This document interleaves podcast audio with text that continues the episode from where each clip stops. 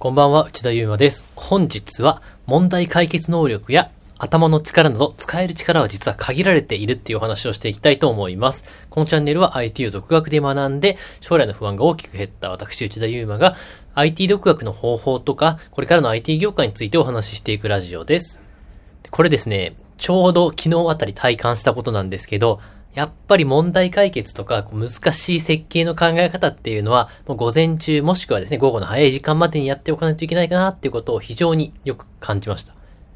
というのもですね、もう人間の力って、だんだんこう朝から夕方にかけて消耗していって、もう夜になる頃にはですね、あんまり考える力とかってなくなっていってるんですね。つまり考える力は有限ですというわけなんです。まあ、特にですね、天才の人はわかんないんですけど、僕みたいな普通の人間というのはですね、もうその力っていうのが限られているので、それを理解して、その力をいつ、どのように使うかっていうのをマネジメントしていくことの方が大切だなというふうに感じました。そのためですね、皆さんが例えば独学をしていて、まあもうですね、めっちゃ頑張っていて、一日中プログラミングの勉強をしていると。まあしかしですね、だんだん夜になってくると、エラーの解決とかできなくなってくると思うんですよね。そのため、特にイライラし始めたら要注意で、もうですね、そのとこになったら、一回切り上げてですね、もう寝るとかですね、遊ぶとかゲームしちゃうとか、他のことをしちゃってください。なんで今日こんな話かしたかっていうと、今ですね、僕はまあ新しいプロジェクトをやっていたり、お客さんのですね、インフラの付け替えとか、付け替えっていうかその、えっ、と、リプレイスとかをいろいろやっていて、例えばスベルテネイティブとかスーパーベースとかあんまり聞いたことのない技術をやっていたりであるとか、もしくは Docker コンテナを本番環境で動かすために、Amazon の ECS を触ったり、Kubernetes を触ったり、Google クラウドの GKE を触ったりですね。あんまり触ったことのない技術っていうのをいっぱい触って、ドキュメントを読んで調べながら、かなり色々やっているんですね。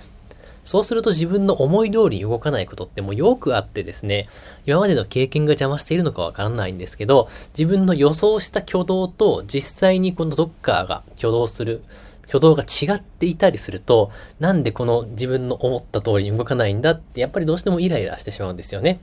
そうすると、だんだんですね、イライラすることに脳のリソースを取られていったりして、こう気分もやっぱり悪くなってきてっていう悪循環になってしまうわけです。まあ、そうなった時に僕は一度もう休むことに決めました。時間で言うとですね、もう16時ぐらいにはかなりちょっとイライラしてきたので、切り上げてですね、翌日早く起きて、もう、もう一回改めてインフラを見直してみようっていう風にするとですね、まあ、だんだん問題解決に近づいてきているわけです。まあ、今の時点でですね、まだ解決してないので、うまく解決しました、スッキリしたとは言えないのがちょっとあれなんですけど、まあ、そうやって朝に何かを行うと、ちゃんと問題の切り分けをして、何が問題なのかっていう範囲を、まあ、小さく限定したりすることができるわけです。まあ、そのため、やっぱり天才じゃない、一日中働ける天才っていうのもいるんですけど、まあ、僕たちはそうじゃないかと思いますので、やっぱり意志の力、考えることの力をかんは限られている。それを理解して午前中に特にそういった難しいことをやって、まあ午後は流れ作業とか、あんまりですね、利益につながらない事務作業をやろうかなみたいな風に考えております。そのため皆さんもこれを実行していただいて、特に休日なんかにプログラミングの独学をするときにこういった考え方を使っていただけるといいんじゃないでしょうか。まあ、ちょっとあと悪魔的ではあるんですけど、平日もですね、仕事に行く前の時間を使っちゃうっていうのは大いにありだと思います。まあ、正直なところですね、そこで結構力を使うと、午前中とか午後の仕事、本業の方に支障をきたす可能性はあるんですけど、まあ、皆さんのですね、優先する方を優先していただいて、意志の力、考える力っていうのを使っていただければと思いますので、ぜひ参考になればと思います。ではまあ本日はですね、ここで終了なんですけど、これからもこういったですね、独学の時に使えるちょっとしたですね、tips なんかもお話ししていこうと思いますので、ご興味あればフォローしてみてください。それでは本日も最後まで聞いていただきありがとうございました。それではさようなら。